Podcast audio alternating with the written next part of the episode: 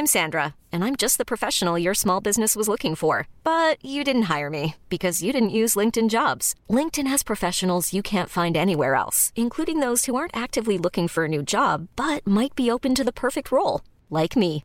In a given month, over 70% of LinkedIn users don't visit other leading job sites. So if you're not looking on LinkedIn, you'll miss out on great candidates like Sandra. Start hiring professionals like a professional. Post your free job on linkedin.com/achieve today.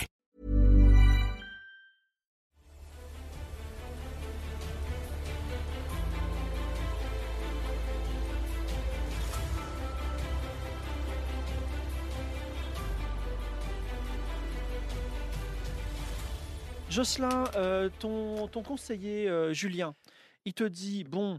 euh, ah non, mais attendez, il s'est passé quelque chose. C'est que Georges Sud, tu dois également donner une voix à Jocelyn parce qu'il t'a rappelé ta casserole. Ouais.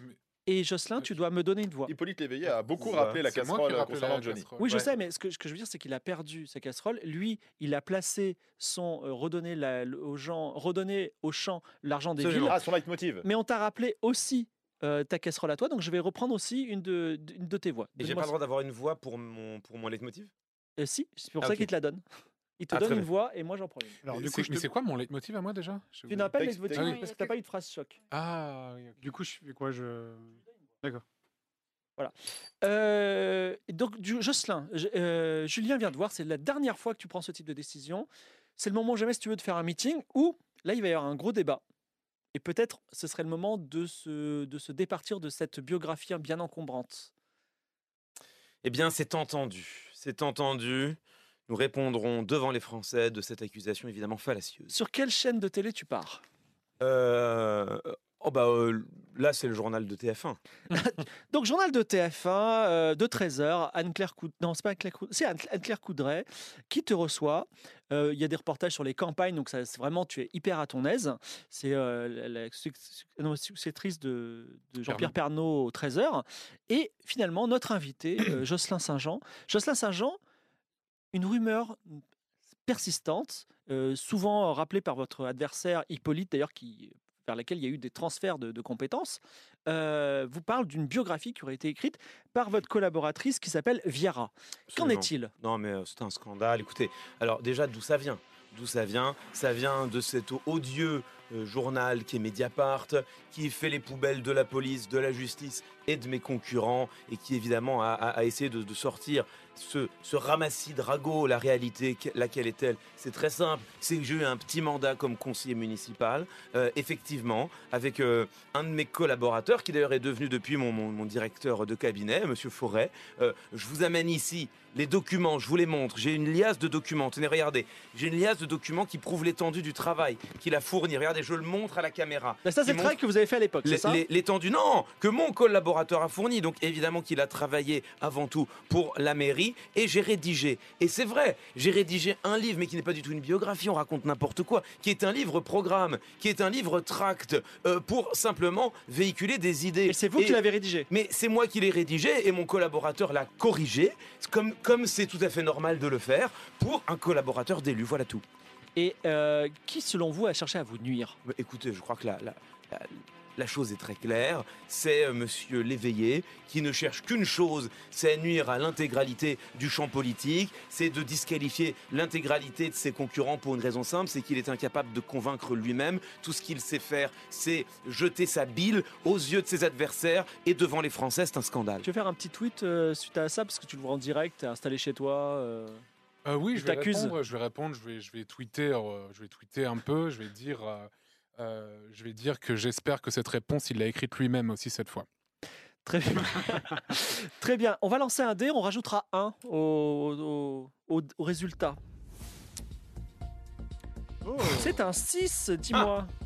Jules de Kiss. Drôle de scène à laquelle euh, on assiste euh, quand l'accusé devient euh, procureur, pris à partie par un de ses adversaires. Jocelyn Saint-Josse a voulu se défendre face à la révélation de, Jocelyn Saint-Jean, pardon, a voulu se défendre face à ces révélations.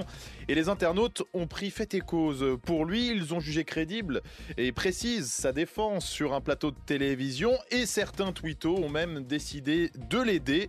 Et ils ont déterré une autre affaire qui concerne cette fois-ci le candidat qui avait tiré le premier, Hippolyte Léveillé.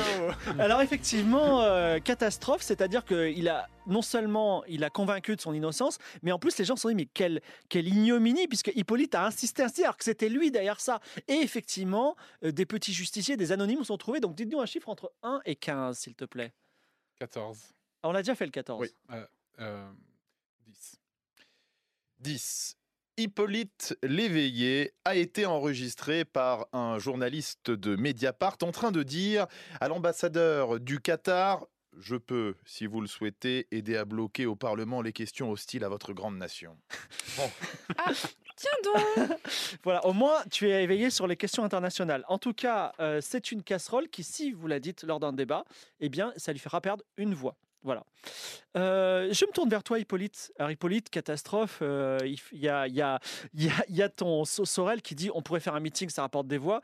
Mais là, avant le grand débat, peut-être on pourrait euh, aller à la, à la télé et essayer de débunker cette, cette histoire de Qatar. Ah, moi, je suis pour débunker, tout à fait. D'accord. Alors, tu vas sur quelle chaîne? Le JT de TF1. JTTF1. Donc, tu es, tu es reçu par JTTF1 cette Ouais. fois-ci le soir. Oui, oui. Donc, grande 20h. écoute, plus grande écoute. Alors, tout le monde ne parle que de ça. On, on vous dit que vous aviez envoyé une fausse rumeur. Effectivement, il a été blanchi, euh, Jocelyn. Et là, par contre, des Anonymous, on dit aussi d'accord. euh, ils sont au service peut-être de Jocelyn, parlent de cette histoire au Qatar, un enregistrement, on entend votre voix. Qu'est-ce qu'il en est? Moi, je pense que, vous savez, il y a des gens qui savent parfaitement imiter des voix. Regardez sur votre chaîne, vous avez Nicolas Canteloup, par Ah, vous dites exemple. que c'est une fake news. Ah, c'est 100% une fake news. C'est un coup monté contre ma personne. On cherche à me nuire. Et donc, vous n'avez jamais rencontré le Qatar? Jamais de la vie. Vous connaissez mes idées. Jamais je n'irai mettre les pieds dans cette péninsule. D'accord. Et, mais euh, vos financements, vous pourriez les expliquer sans dette du Qatar? Bien sûr. Eh ben, grâce à mes... Monsieur, euh, Monsieur Saint-Jean en avait parlé la dernière fois. Euh, mes livres, la plupart, euh, la plupart de mes livres, et des, et des soutiens anonymes, des, des bienfaiteurs, tout simplement. Quelle est euh, votre relation avec le Qatar, vous, président? Inexistante. Euh, je veux dire, euh, pas- enfin, inexistante. Oui, enfin, je veux dire, pas hostile en tout cas. Elle n'est pas hostile. Elle n'est pas. Non, mais moi, président, excusez-moi, j'ai- commencé à parler avant. Elle n'est pas hostile, mais elle n'est pas non plus amicale. Voilà, D'accord, très bien. plutôt neutre. Eh bien, on va lancer un dé. Il faut faire. On rajoutera un. Il s'est bien défendu. 4. Le candidat martèle qu'il est accusé à tort dans cette affaire, qu'il continuera à se battre de toutes ses forces contre la calomnie face à la polémique. Il a aussi pris la plume après cette intervention télévisée et publié un long texte sur les réseaux sociaux. Il laisse voir l'homme qui est derrière le politicien. Il peut toucher les électeurs au cœur, analyse un spécialiste de la communication sur France Info. Tu n'as plus cette casserole du Qatar. Et en plus, tu gagnes cette voix de super riche qui aime bien quand on parle bien du Qatar. Ouais. Églantine, qui est vierge de toute casserole, si je me souviens bien, tu peux faire une déclaration choc à la télé, faire un meeting, pourquoi pas euh, parler à ton parti pour gagner des militants, mais bon.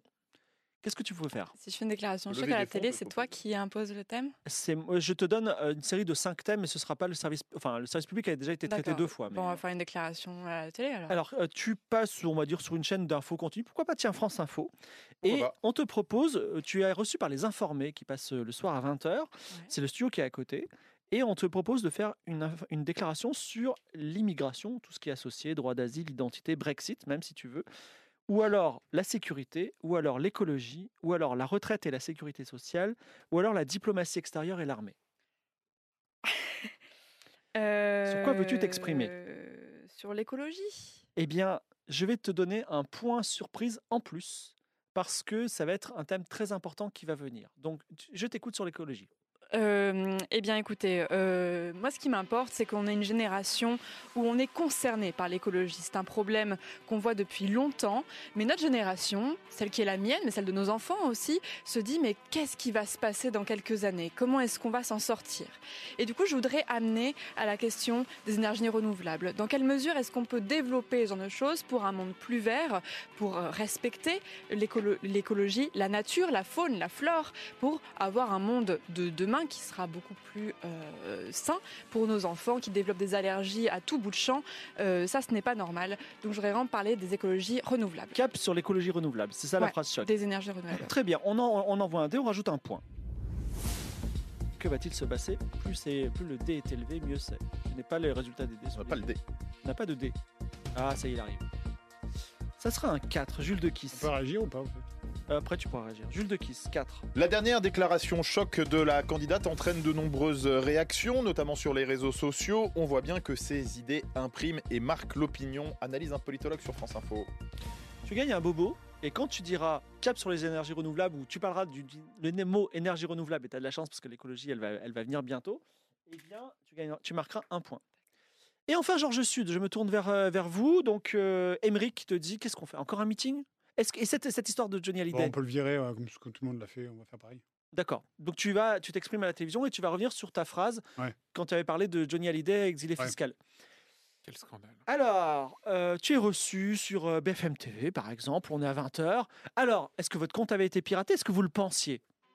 Non, mais écoutez, moi, ce que je pense surtout, c'est qu'on a le président des fouilleurs de poubelles euh, en face, en la personne euh, de Monsieur Léveillé, euh, qui passe son temps à remettre ça sur le tapis. Moi, j'ai envie de lui proposer euh, une carte du fan club du membre de Johnny, qui, je suis d'accord, c'était c'était quelque chose de stupide que j'ai dit, mais ça m'enrage, ça m'enrage de voir que des gens continuent à détourner des millions, parce que moi, je vous le dis, ce pauvre Johnny, il est mort, paix à son âme, mais cependant.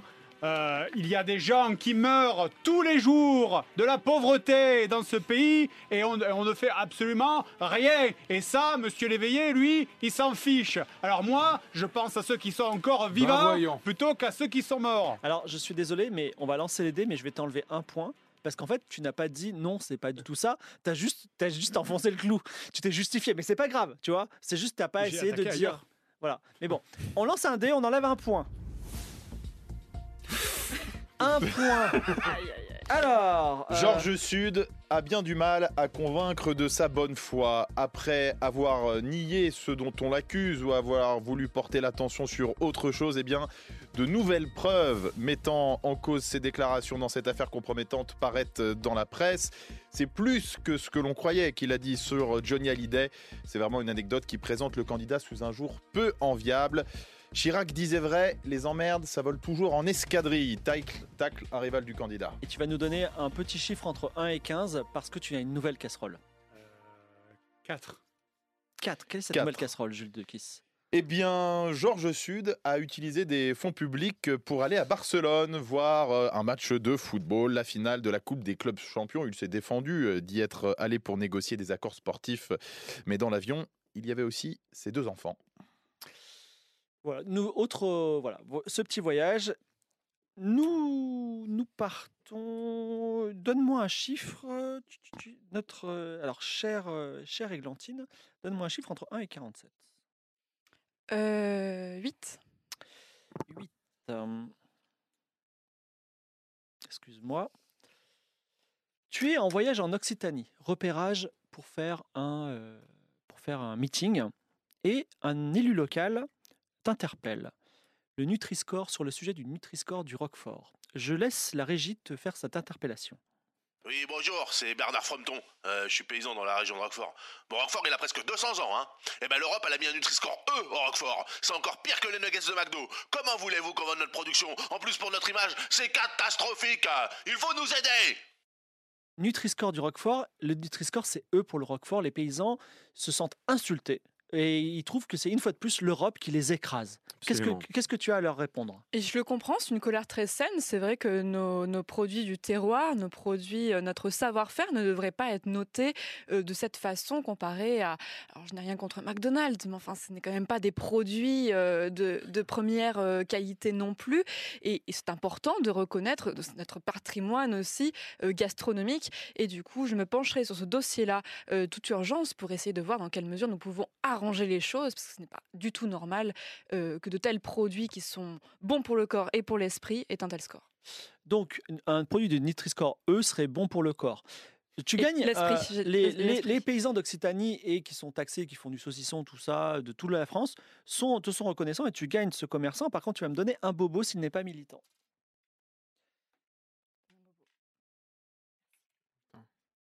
Merci. Euh, Commerçants, ils pro- sont là. problémati- c'est pas problème, ce n'est pas fini, Églantine. euh, Amnesty International publie un communiqué. Ah Comme quoi Églantine Arnoux pactise avec la Chine pour réduire à silence le scandale de Peng Shuai. Tellement vrai. Euh, donc c'est une casserole. Tu peux, euh, tu peux intervenir ou tu peux ne rien dire. Alors, la, la casserole, c'est quoi? C'est vraiment c'est Amnesty La- International ou c'est le, Oui, le, le- La, la casserole, c'est Amnesty International a fait un rapport dans lequel euh, il y a marqué, attention, Mm. enfin, euh, Églantine Arnoux est typiquement le type de politicienne qui pactise avec la Chine au mépris de- des droits de l'homme finalement. Et du coup, je peux choisir de m'exprimer ou non? Tu peux décider de t'exprimer ou pas. Je ne dis rien. Très Mm. bien. Euh, Hippolyte. Mm. Il est temps de choisir un porte-parole pour ton association Les Jeunes avec Hippolyte. Oui.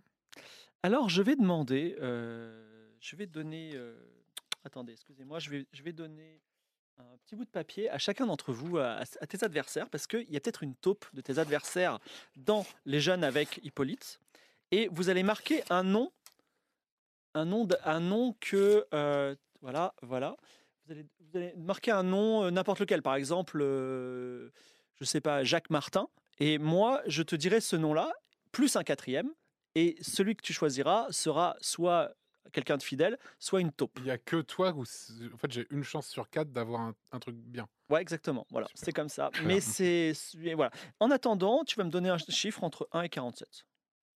Euh, 18. Euh, tch, tch, tch. La visite compliquée. Ah mais non, on l'a déjà fait. C'était à Ah. Toulouse.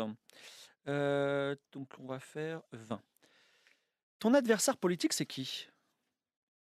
Mon adversaire politique, c'est le gouvernement. Non, mais euh, autour de cette table. C'est principalement Églantine, je dirais. Églantine. Églantine et. euh, les deux là, mais. Enfin, je veux dire Églantine, oui. Donc tu sais que Toulouse, c'est devenu ton fief? Tiens donc. Tout le monde t'adore. Oui, oui, Et tu retournes là-bas pour faire un petit bain de foule. bien sûr. Et euh, on te Place demande. du Capitole sous vos fenêtres, monsieur Sud. Voilà. et en fait, tu fais un petit meeting. Mais pendant ce meeting, il y a des, des gens de, du parti d'Églantine qui, qui sont là. Hmm. Et ton service d'ordre se lâche vraiment violemment sous les caméras. Mhm. Parce qu'ils ont des, des, cam- des- ils ont des pancartes et ils commencent à faire un peu d'agitation. On ne sait pas qui a commencé en premier. Mais en tout sais. cas, les, les images sont d'une violence incroyable. Bien sûr. Et même tes propres militants sont choqués en disant Mais quel est ce parti dans lequel il y a tant de violence? Est-ce que tu veux t'exprimer? Et Églantine s'exprimera aussi Bien sur sûr, cette violence. Bien sûr. Oui, je souhaite m'exprimer, oui. J'ai pas reçu le troisième. il- Ah, c'est bon, j'ai tout. Vas-y. Euh, je souhaite, je m'exprime où? Je dois dire quelque part ou- Dis-moi, dis-moi ce que tu veux dire. Euh, Enfin, et comment? Par un tweet Par un. Non, je vais, je, vais, je vais passer à la télévision pour en parler parce que D'accord. euh, j'étais de TF1 du coup. Euh, Tu es, dis donc. Hein? Un habitué un habitué. Euh, non, évidemment, évidemment, ces images, euh, je les déplore, mais il faut savoir que. Est-ce que vous voyez d'autres, euh, comment dire, d'autres meetings politiques où il y a autant d'agitation venue des partis, euh, des, partis rivaux, on va dire? Moi, par exemple, quand il y a un, meeting de Monsieur Sud, mes militants ne viennent pas. Ils ne viennent pas pour, comment dire, pour essayer de créer des violences, créer des agitations. Pareil pour les meetings de Madame Églantine Arnoux. Exactement la même chose. Moi, mes militants, ils ne viennent pas là-bas. Ils ne viennent pas là-bas. Moi, quand je fais un meeting, par contre, là, on vient, on vient essayer de titiller mes, mi- mes militants en espérant justement créer ces violences. En espérant créer ces violences afin que il y ait ces images, il y ait ces images qui disent oh regardez le parti euh, le parti de monsieur Léveillé est violent. Non, le parti de monsieur Léveillé est violent. Évidemment, je condamne ces violences, mais il faut savoir que le feu n'est pas parti de chez nous. Églantine, tes militants se sont fait euh, taper dessus. Il y en a même un qui a 5 jours d'i- d'interruption de travail euh, par le service d'ordre, euh, alors qu'ils étaient là effectivement avec des pancartes d'aucuns pourraient dire provocatrices. Euh, qu'est-ce que, est-ce que tu veux réagir?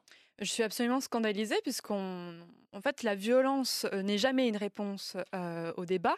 Euh, et vous faites bien de le souligner. Quel Effectivement, euh, tout à fait de dire que dans le parti de Monsieur Saint-Jean, par exemple, il n'y a pas de violence, mais dans le vôtre, il y en a comme par hasard. Vous pensez qu'on vous titille Moi, je pense que peut-être que le problème vient de chez vous. Je Et qu'en fait, titiller était un vous bien n'êtes- oui, pas là vous. pour la démocratie. Finalement, vous préférez faire taire vos adversaires. Et ça en dirait très long si vous étiez au pouvoir. Vous qui parlez d'un passe nazitaire tout à l'heure. Ah, faire je taire me ses demande- adversaires comme vos amis les Chinois, bien sûr. Là, alors, là, vous me parlez Ah, d'un ça- sujet que ah, vous ça ne bégaye connaissez un peu, là. Alors là, ça bégayait beaucoup avant par chez vous aussi quand il a fallu expliquer les violences comme par hasard, non Non, justement, je les ai Ah parfaitement non, ah oui, expliqués. alors vous avez ça bien de chez- vos mots. Ça venait de chez Parce que vous. vous êtes... Pourtant, vous deviez être rodé à l'exercice parce que c'est pas la première fois que j'ai eu vent comme quoi il y a eu des violences dans votre parti. Alors, mais- je, suis obligé de te prendre une, une voix étudiante, par exemple. Ok. Voilà. C'est le, moment de choisir euh, ton, ton, ton, ton président de, de- de Les Jeunes avec Hippolyte. Alors, tu as le choix entre Nicolas Lebeau, Jérôme Mercier, Julien Touffard et Francis Lecoudre. Mais j'ai même des informations à te dire. Nicolas Lebeau, il est, euh, c'est un jeune propre sur lui, habitant Neuilly, première année de Sciences Po, ancien scout. Euh, Jérôme Mercier, c'est un jeune de troisième, mais sensation de TikTok, car génie précoce, et en plus il fait des analyses pointues, un petit Hugo Décrypte.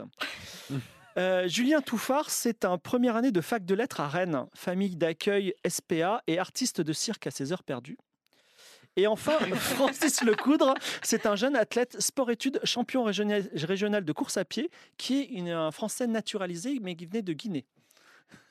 On va prendre le premier. Nicolas Lebeau. Oui. Donc Nicolas Lebeau, c'est un, c'est un, c'est un jeune propre sur lui et effectivement c'est le bon. Donc Oh tu regagnes ton étudiant. Il n'y aura pas de taupe. Je demande un truc à la régie, excusez-moi. Est-ce qu'on a fait euh, le dernier appel à- qui se passe à Toulouse? Je ne me souviens pas. Non? Eh bien, très bien. Nous sommes en plein, pleine sortie de. Tu es en train, es monté à Paris, à TF1 pour t'exprimer Hmm. sur Toulouse, et tu voulais retourner à Toulouse pour euh, reparler à ton parti, tout ça. Et même, tu voulais faire ce qu'on appelle une déambulation dans le langage politique, c'est-à-dire que tu voulais avancer dans Toulouse pour faire un bain Bien de foule, tout ça. Mais ta violence a choqué les gens. Et tu reçois un. Il y a quelqu'un qui t'interpelle sur une vidéo Facebook. Je, je laisse la régie le, le faire. Salut Tocard, je sais que tu veux venir à Toulouse. Eh bien, crois-moi, avec mes amis, on t'attend et on va te mettre la tête à l'envers. On est 200. Les Toulousains t'aiment pas et on veut pas de toi. On te déteste, t'es pas le bienvenu, alors viens pas, tu seras jamais notre président, t'as compris? Et malheureusement, les Toulousains t'aiment de moins en moins. Peut-être une action de Georges Sud. Est-ce que. Est-ce que tu fais ce qu'on appelle en politique une reculade, c'est-à-dire tu refuses de retourner à Toulouse parce qu'on sait Je jamais? vais à Toulouse. Tu vas à Toulouse, Bien tu te que oui. confrontes. Bien sûr que oui, je vais à Toulouse. Et donc, qu'est-ce qui se passe? Est-ce que tu fais un service d'ordre euh, ou est-ce que tu vas comme ça euh, dans la rue Non, j'y vais comme ça dans la rue. Je n'ai pas peur d'une minorité bruyante qui ne fait que prouver ce que je disais. La violence ne vient pas de chez moi, mais bien des autres. Alors, tu te retrouves face à une minorité brillante et violente Mhm. qui est prête à te frapper. Oui. Tu en échappes de peu parce que la, Georges Sud, dans un. Ah, tiens, est-ce que tu dé- déploies, déploies des CRS pour protéger. euh, Bien sûr.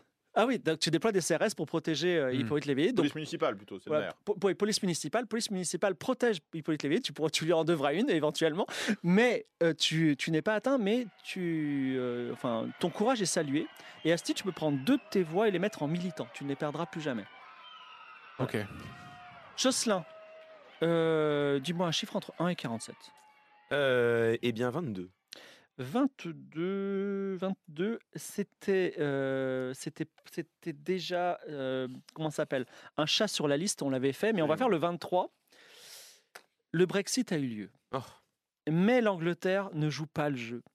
Tu, es, tu as fait une déambulation encore sur le port de Saint-Nazaire. Et le candidat, euh, Jocelyn Saint-Jean, est attrapé devant les caméras de France 3 par une vingtaine de pêcheurs en gilet jaune. Et notamment, il y a Icos, l'un des pêcheurs, qui dit euh, Jocelyn, qu'est-ce que vous allez faire pour nous si on vote pour vous? Pour, pour les pêcheurs C'est quoi notre problème? Vous êtes au courant déjà Vous, le, le monsieur des campagnes? Ah, Absolument, absolument. Le, le problème, c'est évidemment les zones de pêche et les permis de pêche dans les zones euh, frontalières avec la Grande-Bretagne. Euh, la Grande-Bretagne n'accorde pas les permis, n'accorde pas les autorisations qu'elle devrait. Elle ne joue pas le jeu des accords signés dans le Brexit. Eh bien moi, je crois qu'il y a une belle valeur. Une belle valeur française, mais plus généralement humaine, qui est le respect de la parole donnée. Nous contraindrons la Grande-Bretagne à respecter ses engagements, s'il le faut, par des sanctions commerciales. Ça plaît énormément à tous ces pêcheurs et tu gagnes ton entrepreneur. Euh, Georges Sud, un chiffre entre 1 et 47. Euh, 4. 4. Alors, euh, participer à une ambition intime. Karine Le Marchand te contacte et te propose de, Karine Le Marchand, il y a une émission sur M6 qui s'appelle Une ambition intime où elle reçoit des politiques pour leur poser des questions un peu sur leur intimité. Est-ce que tu acceptes cette invitation? C'est sur une, c'est une soirée entière euh, sur, euh, sur M6. Non. Non, tu refuses? Non. Très bien. fin de l'aventure. Pour parler de mon programme. D'accord, c'est comme tu veux. Ben, ah, Est-ce que je peux tweeter du genre merci pour l'invitation. Malheureusement, je suis là pour parler de mon programme et je souhaite que être élu là-dessus et non pas sur. euh, Sur le fait que tu aimes les chats, comme, non- comme c'était voilà, le cas ça. pour Marine Le Pen. Dommage, vous auriez pu parler de vos enfants qui voyagent avec vous à Barcelone. C'est un tweet, tu peux pas répondre. Alors- je sais. Je tweet, Non, alors tu- il a dit, je réponds. Tu euh, parles, tu parles à ton écran. ça. non, mais je le tweet. je le tweet. Qui prennent le train sans passe aussi. c'est le moment, Ah là le là. grand moment du très grand débat où se joue 1, 2, 3, 4, 5, 6, 7, 8 voix. Ah oui. Donc il va y avoir 8 voix, donc ça peut, tout peut changer. C'est le moment ou jamais si vous gagnez ces 8 voix. Oui, Églantine. Huit voix pour une seule personne ou Pour une seule personne, et le deuxième, il gagnera 3 voix. Ah d'accord, Donc c'est pas 8 voix en tout. D'accord. Donc, euh, effectivement, tout est possible. Enfin, il y a, il y, a, il y a 8, 5, 3, euh, il y a un certain nombre de voix, mais le, le gagnant en remportant 8 voix et les, les, les- les- les bassins de vote étant presque vides, tout peut changer ici. Et le thème de ce grand débat vraiment qui est organisé sur les plus grandes chaînes de télé, mais notamment sur France Info, portera sur l'écologie. Notre grand débat de ce soir porte sur l'écologie, donc modèle de société, de production face à l'urgence climatique. C'est l'heure des choix. Premier sujet, Jules de Kiss, l'énergie et le nucléaire. Voilà, on va parler du, nucléaire aujourd'hui euh, en France. Il faut savoir que c'est de très très loin notre euh, première source de production d'énergie. Je vais vous citer les chiffres actuels d'EDF.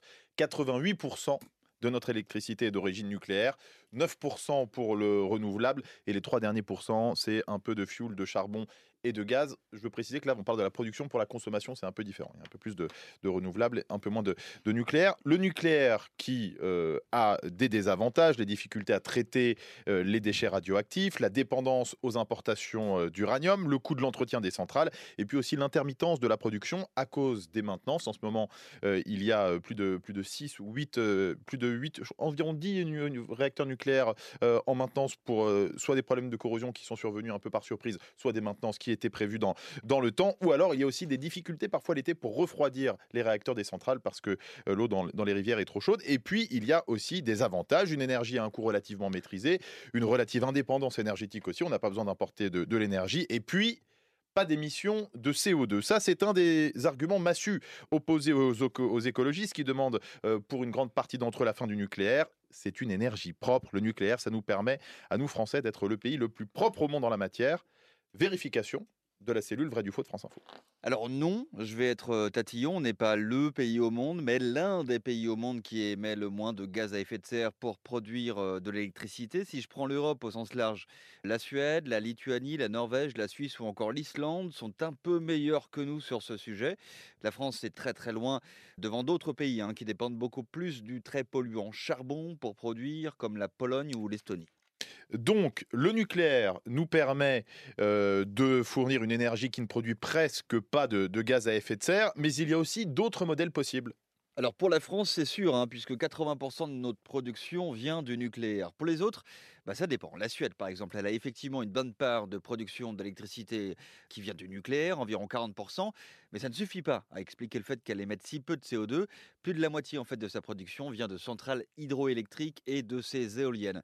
Pour la Norvège, ça va aller si vite, puisqu'il n'y a pas de centrale nucléaire dans le pays, qui mise quasi essentiellement sur l'hydroélectricité pour sa production, euh, ce qui lui pose d'ailleurs des problèmes, parce qu'en cas de sécheresse, il lui faut énormément importer.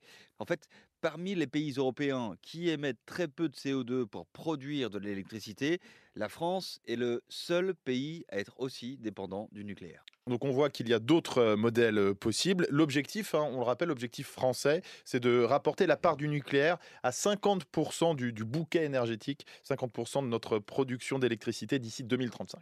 Voilà, comme le disait mon prof d'écologie, parce que j'ai suivi des cours d'écologie euh, école d'ingénieur, est-ce l'écologie, c'est souvent est-ce que vous voulez manger, être mangé bouilli ou rôti? Mais euh, les- il y a, comme le vient de le dire Jules de Kiss, euh, il y a des avantages et des désavantages au nucléaire. hein. Ça crée des emplois. Ça nous permet d'émettre- d'avoir de l'électricité, 88% de notre électricité en, en émettant peu euh, de, de, de, de- De de CO2. ga- ouais, de CO2, exactement, de, de- de- de gaz, à effet de serre. Mais aussi, ben, il y, a le risque de l'accident nucléaire. Fukushima, c'était le Japon, on ne peut pas dire que c'est un pays qui ne fait pas attention au nucléaire, et pourtant il y a eu un véritable accident. Et euh, il y a aussi des solutions alternatives. Quelle est votre position sur le nucléaire? Et je commence par Georges Sud. Dites-moi.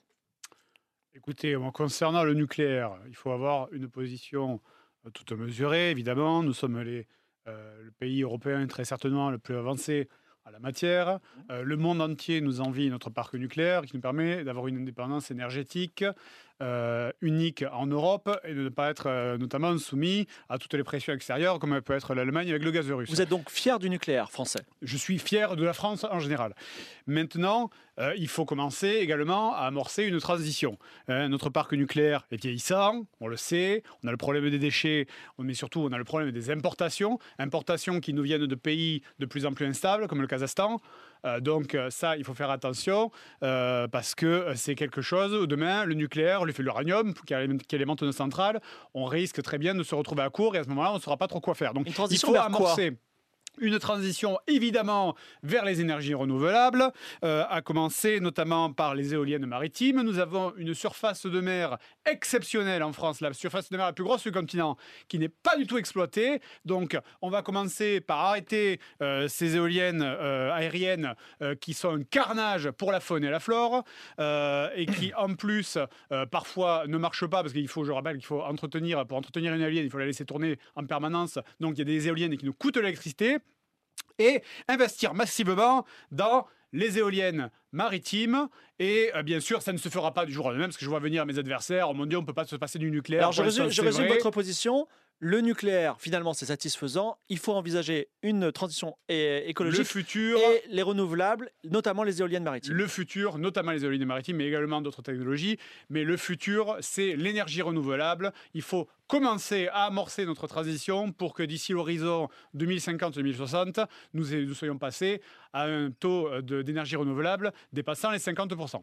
Intéressant ce que Oui. nous dit euh, Georges Sud, qui est très bien informé, puisqu'on est à la traîne euh, en France sur euh, les, éne- les- les éoliennes en mer, les parcs euh, offshore. Il y a un parc qui est euh, sur le point d'aboutir euh, à Saint-Nazaire, euh, qui doit alimenter euh, l'équivalent d'une ville de 700 000 habitants. Mais on est vraiment à la traîne par rapport euh, à d'autres pays, par rapport au Royaume-Uni, qui aujourd'hui euh, produit plus que ce que nous, on veut faire euh, d'ici 2028. D'ici 2028, on veut avoir lancé euh, huit projets de, de parcs éoliens en mer et qui aboutissent et qui produiraient 8 parcs éoliens, l'équivalent de 4 à 5 centrales nucléaires. Une vision Donc donc, rationnelle et cohérente de Georges Sud. Jocelyn, le, le nucléaire. Non, pas du tout. Alors, euh, rationnelle et cohérente, euh, pardon, mais il vaut mieux entendre ça que d'être sourd, peut-être à nouveau.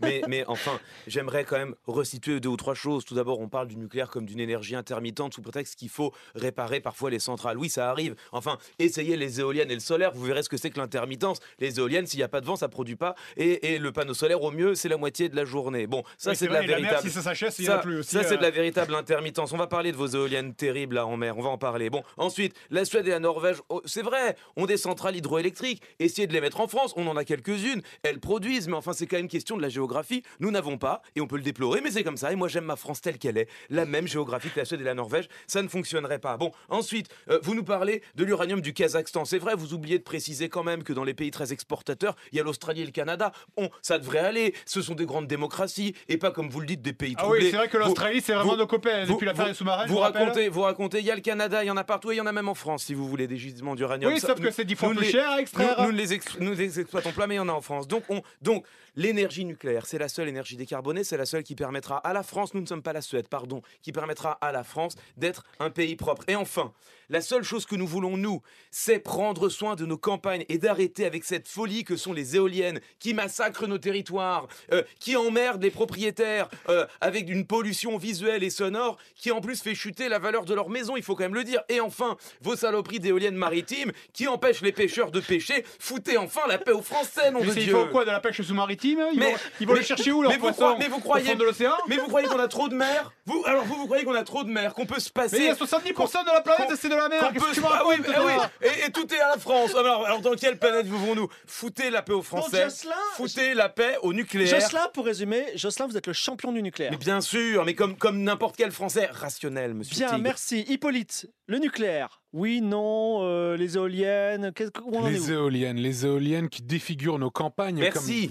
C'est la vérité. C'est la vérité. Il faut être Incontestable. Il faut être déconnecté de la réalité pour être pour les éoliennes qui les défigurent visuellement et auditivement. Et auditivement, car ça fait beaucoup de bruit une éolienne. Oui, mais ça produit de l'électricité finalement. Ça produit très peu d'électricité. Vous savez combien d'éoliennes il faut pour, euh, pour euh, se comparer à une centrale nucléaire? Un tiers de la France. Exactement, c'est ça. C'est énormément d'éoliennes. Oui. Donc c'est impossible. Ça défigurerait tout le pays. Ça, c'est bien quelqu'un qui vient euh, d'une grande ville, Toulouse, que j'adore évidemment. Et vous n'avez pas écouté Je vous ai dit qu'il faut les enlever, les éoliennes aériennes. Non, non, mais vous avez, vous parlez d'éoliennes aussi. Vous parlez éoliennes d'éoliennes, maritimes. d'éoliennes mari- maritimes également. Maritime. Oui, d'éoliennes maritimes également. Alors il y a deux choses. hein. Les, les parcs éoliens offshore, ce sont des éoliennes qui dépassent, mais qui sont implantées au large. Et puis il y a la force marémotrice. Là, c'est c'est Autant dire c'est des d'autres technologies. euh, Oui, c'est- oui, vrai, c'est sûr. Si tu fais ton petit tour sur ton bateau à, sa- à 300 km des côtes, ça t'embête. Ah bah oui, c'est sûr vous sortez jamais le de truc que Toulouse, tu fais tous les jours. hein. Effectivement. Ou prendre l'avion pour aller à Barcelone pour voir un match de foot, par exemple. par exemple. Ah Je bah, sais vous pas. avez une très bonne Avec- vue. hein. Avec, avec ses propres enfants, payés aux frais de l'État. Mais bon, ça, c'est la gauche comme on l'aime, hein, ça, évidemment. évidemment. Et quand j'entends, par exemple, qu'on nous compare à l'Islande, l'Islande, c'est 350 000 habitants. Toulouse, c'est 450 000 habitants. Comment voulez-vous comparer les émissions rejetées par l'Islande et celles re- rejetées par la France? Donc vous êtes aucun- pro-nucléaire? Évidemment que je suis pro-nucléaire. Oui, bien. bien sûr. Donc vous, la solution, Une- c'est être le deuxième champion du nucléaire. une énergie, une énergie propre qui crée beaucoup d'emplois. Et quand j'entends parler de Fukushima et on me dit que les Japonais étaient précautionneux, c'est un pays avec énormément de séismes, placé au bord de la mer pendant un tsunami. Excusez-moi, mais je pense qu'ils ont un petit peu déconné avec ça. Et franchement, vous êtes très convaincant. Églantine, la solution, c'est pourquoi pour vous? Eh bien, moi, je suis pour l'augmentation des énergies renouvelables, mais ça ne veut pas dire être contre le nucléaire et euh, complètement oublier le nucléaire. Moi, je pense que comme on tend vers ce 50-50, il faut qu'on parvienne à un équilibre pour réussir à faire les deux en même temps, pour investir de l'argent dans la recherche par rapport aux énergies renouvelables, pour que les panneaux photovoltaïques soient dé- se développent, par exemple, qu'ils puissent produire plus, qu'on les recycle mieux et ce genre de choses. Mais tombe bien, de l'écologie- l'argent, vous en avez depuis que vous êtes allé en Chine. Là. mais alors là, mais vous, il me voulez qu'on fasse du commerce avec l'étranger, mais vous voulez pas que qu'on coquine avec la Chine. Bah, écoutez, euh, donc, tant qu'à faire, si on peut éviter, éviter les dictatures, hein, il y a pas mal de pays quand même. Ah bah oui, mais dans ce polluant, en cas-là, dans ce cas-là, ça, oui, hein, mais après. Euh, Non mais forcément, mais vous, vous ferez forcément mieux quand vous serez au pouvoir. J'ai Ah très bah hâte oui. de vous y voir. Ouais, J'ai très hâte de vous y voir oui. avec vos éoliennes qui vont voler dans tous les sens. pas- moi, je n'ai pas bien si compris, j'ai bien Madame compris- Arnaud, votre position. Est-ce Oui. que vous construisez de nouveaux EPR ou non C'est neutre, c'est Investissement chiant. dans la Mais on n'a pas compris. J'ai compris l'investissement dans la recherche toujours renouvelables. est-ce C'est qu'il y a jamais- du de côté du proposition. raisonnable, raisonnable. Est-ce que vous construisez des. EPR, oui ou non Répondez simplement oui ou non. Alors pour moi, il faut faire plus d'éoliennes, effectivement. Pas Non, mais on a parlé faut aussi d'EPR. entretenir, entretenir. Donc vous ne construisez pas de nouvelles Non, Donc vous laissez vieillir notre parc Non, je veux nucléaire. renouveler, laissez-moi finir, je veux renouveler notre parc justement de centrales nucléaires pour que ça se passe au mieux, pour qu'on évite les accidents, mais je pense qu'il ne faut pas surestimer non plus le risque d'accident, euh, même si euh, monsieur euh, Hippolyte Leveilleur a exactement euh, une, excusez-moi monsieur, a une euh, très bonne vision de la géographie du Japon, puisque je le vois, ils auraient fait mieux apparemment s'ils n'avaient pas été sur une faille, mais bon, ça c'était très habile de votre part, effectivement. C'est vrai. Je me trompe. Alors comment ils font le Japon? Enfin, c'est pas notre problème, enfin. euh, Le, Japon, c'est pas, pas notre non, mais enfin, vous êtes parti sur l'histoire de la faille comme s'ils y pouvaient quelque chose. Non, mais c'est ça qui a créé- c'est c'est du monde. Non, mais ça. c'est ça qui a créé cet s'éloigne du incident sujet. nucléaire. Et On c'est ça du qu'on n'a jamais Ne eu chez pas nous. du Japon, plaît. tiens, sujet, revenons euh, sur la France, qui manifestement est un sujet qui ne vous intéresse pas. Je note que. Madame c'est- et comme d'habitude, ne possède aucune clarté, a fait du en même temps. Elle n'a pas voulu dire si elle construit des non, non, EPR. si, si, elle n'a tout dit- elle a On suivi les cours des de Elle, géo- énergies elle refuse de dire Si si, elle veut Arnaud- construire. Laissez-moi terminer, monsieur. Elle refuse de dire si elle veut construire des, des- des EPR. Monsieur Tigre, moi je le dis les yeux dans les yeux aux Français. Si je suis président, je construirai six nouveaux EPR parce que c'est ce dont nous avons Six besoin. Absolument, absolument, Et où est-ce que vous trouvez l'argent où est-ce que vous trouvez l'argent Où est-ce C'est que vous ce- trouvez l'argent Mais, mais je l'ai dit mille fois, l'argent. Déjà, d'une La part. prendre aux villes, laissez-moi deviner.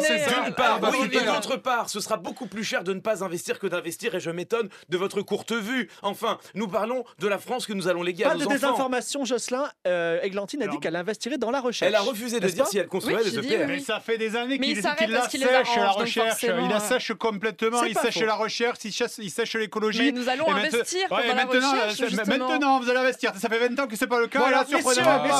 messieurs, on va- laisser- si, parler. et si vous aviez pas séché les cours de géographie en troisième sur la France au lieu d'aller à ceux de la Chine, vous sauriez qu'on est aussi sur des failles en France. hein. Il y en a une. Ah, mais je n'ai jamais dit le contraire. C'est Églantine. Leveillé qui dit mais ça. à ce point. Il y a eu deux incidents S'il vous plaît, s'il vous plaît, le temps fait fil. Églantine, vous avez dit que vous investiriez Dans la mais recherche. effectivement, pour reprendre les mots de Jocelyn, euh, est-ce que concrètement vous allez plutôt nucléaire ou plutôt éolienne Moi, je veux un entre-deux, puisqu'on a cet objectif de temps. 50%. Il faut développer les énergies renouvelables tout en entretenant le parc euh, nucléaire qui est indispensable pour subvenir à, pas à nos loin besoins. de l'idée de. Georges Sud, donc ça va. Elle lente- C'est une transition, elle sort du nucléaire à terme. Tout à fait connivant. Voilà. Tout à fait, monsieur. Je excusez-moi, mais sortir nucléaire, ce n'est pas 50-50. C'est Si c'est 50-50, réentretenir ce n'est pas sortir nucléaire. mais Il faut reconstruire. vous entendez ce que vous avez je envie n'entends- Je n'ai pas entendu le mot transition écologique. Bon, en tout cas, merci. Il n'y a pas que la question de l'énergie qui interroge nos modèles de production, parce que l'écologie couvre beaucoup de domaines, et c'est le cas aussi de l'agriculture, et on va parler pesticides, Jules. Et oui, c'est un débat aujourd'hui important pour les Français. Glyphosate, néonicotinoïdes, ce sont des, des mots qu'on a maintenant l'habitude d'entendre dans le débat public. Des pesticides dont certains agriculteurs ont beaucoup de mal à se passer dans leur modèle de production, si bien que euh, le gouvernement, pour l'instant, ne prononce pas leur interdiction. Les néonicotinoïdes, dits euh, tueurs d'abeilles, viennent par exemple de, bénéficier d'une nouvelle dérogation pour cette année, alors qu'ils sont interdits par l'Union européenne. C'est un enjeu important pour la biodiversité et peut-être pour la santé humaine. Quel est l'impact de ces pesticides pour nous, pour les insectes, on le sait, mais pour nous, une grande étude est lancée depuis le mois d'octobre dernier par l'Agence nationale de sécurité sanitaire et par Santé publique France. Elle doit répondre à cette question. Plus de 3000 personnes euh, qui sont suivies euh, en France, dans les régions viticoles, notamment pour mesurer leur niveau d'exposition aux pesticides, d'où la satisfaction de François Veyrette, c'est le président de l'association Génération Future. Il y a plus de dix ans déjà, on tirait la sonnette d'alarme sur la situation de ces personnes qui habitent très près de champs, de vignes, de vergers, qui sont exposées une bonne partie de l'année à des quantités importantes de produits. À l'époque, on nous disait au ministère de l'Agriculture que c'était un non-problème, c'était pas une question. Aujourd'hui, on est ravi de voir qu'enfin cette question est adressée, mais je dirais c'est c'est vraiment le début. C'est un premier pas parce que derrière, il faudra croiser avec euh, des bases de données éventuellement pour savoir quel euh, impact réel ça a sur la santé de ces populations. Ce travail qui va être précis va nous permettre de- d'en savoir plus, plus finement à quel produit, quelle est la distance à partir de laquelle on, euh, on est vraiment très exposé. Donc c'est pour ça que la population exposée à moins de 500 mètres, il faudra absolument qu'elle soit divisée en groupes euh, de personnes qui soient très très près des vignes, à moins de 100 mètres, et d'autres un peu plus loin, pour qu'on voit effectivement l'effet de la distance. Vous savez, dans les zones viticoles, par exemple, il y a des gens qui habitent à moins de 10 mètres des Mm. vignes, ils sont très nombreux, et ces gens-là sont très exposés. Et là, dans, cette enquête Pestirive, hein, jusqu'au mois d'août prochain, on va analyser plein de choses, les niveaux de pesticides euh, dans l'air ambiant, dans l'air intérieur des maisons qui sont pas loin, dans les légumes aussi cultivés dans les potagers euh, pas loin de là, dans les urines et dans les cheveux euh, des riverains. Et là, François Verrette, qu'on a entendu, son association Génération Future, eux, ils demandent que par principe de précaution, eh on interdise pour l'instant des des pesticides à moins de 100 mètres des habitations. Oui, c'est le syndrome du pare-brise sans insectes. hein. Il y a moins en moins d'insectes, du coup euh, peut-être moins en moins d'oiseaux à certains endroits. Mais les pesticides, malheureusement, sont-ils un mal nécessaire? C'est-à-dire, est-ce que finalement, euh, cette nourriture abondante dans nos supermarchés, elle n'est pas là parce qu'on a des pesticides? Donc vous, votre position sur les pesticides, c'est quoi? Et Je me tourne vers Églantine. Euh, les pesticides, encore très importants pour beaucoup d'agriculteurs, mauvais pour la biodiversité et même aussi pour les humains. Est-ce qu- Qu'est-ce qu'on doit faire avec ça? Alors la difficulté des pesticides, c'est que si on les retire, tout simplement, euh, voilà, on a des, des plantes qui sont malades et d'un seul coup, on aurait une perte de production qui est énorme. Or, nous avons des besoins justement de légumes, de fruits et que sais-je encore, euh, qui ne peuvent pas être drastiquement descendus du jour au lendemain. Sinon, ça veut dire importer. Et sinon, ça veut dire émettre encore plus d'effets de serre euh, avec des avions, des, des, des, des, frig- enfin, des, des convois réfrigérés, etc. Je comprends Donc, votre je analyse, mais au niveau soit- des solutions. Au niveau des solutions pour les pesticides, alors effectivement, ça me semble très pertinent de l'interdire à une certaine distance des habitations et de surveiller la population à proximité pour voir s'il y a des conséquences et du coup d'essayer de retirer le plus possible au loin les pesticides pour pas justement que ça implique des conséquences sur les, gens, les gens qui vivent autour. Donc je résume votre proposition. On conserve les pesticides, mais par contre, on fait attention à ce que ce soit pas près de la, des habitations. Oui, puis en plus, il y a pesticides et pesticides. Il y en a peut-être certains qu'il faudrait interdire parce qu'ils sont trop dangereux et d'autres qu'il faudrait garder parce que le bénéfice-risque est euh, plutôt en faveur du bénéfice, justement. Merci, c'est très clair, Églantine. Hippolyte. Par rapport aux pesticides Oui. Euh, les pesticides euh, et le glyphosate, euh, il, faut, il faut interdire. Il faut interdire. Interdiction. Il faut interdire effectivement. euh, il faut interdire effectivement. euh, c'est trop dangereux. C'est trop dangereux. Encore une fois. Vous, On- président, le lendemain, les, les pesticides, les glyphosates sont interdits. En tout cas, drastiquement réduit. Drastiquement réduit. Euh, 100 mètres, 100 mètres des habitations, c'est pas assez. Euh, Il y a aussi tous les gens qui travaillent dans les champs. Il n'y a pas que les gens qui habitent, hein, bien sûr. Tous les gens qui travaillent dans les champs. Euh, la population euh, rurale souffre de ces pesticides et c'est absolument terrible. Et j'entends effectivement que, comme quoi, j'entends mademoiselle, Madame Églantine, excusez-moi, Madame Églantine qui, qui dit que avec le rythme qu'on a, c'est normal avec la population qu'on a, qu'il y ait besoin d'utiliser autant de pesticides, etc. Mais si on avait peut-être une immigration plus, ré- plus régulée, euh, on aurait peut-être moins de personnes dans notre pays. Non, mais non. Bah, excusez-moi, c'est juste la vérité. D'accord, j'ai juste une question par rapport à l'interdiction euh, subite des pesticides. Outre le fait que les agriculteurs vont devoir changer leur, euh, leur procédure, est-ce que vous n'avez pas peur qu'il n'y ait plus de nourriture sur la table?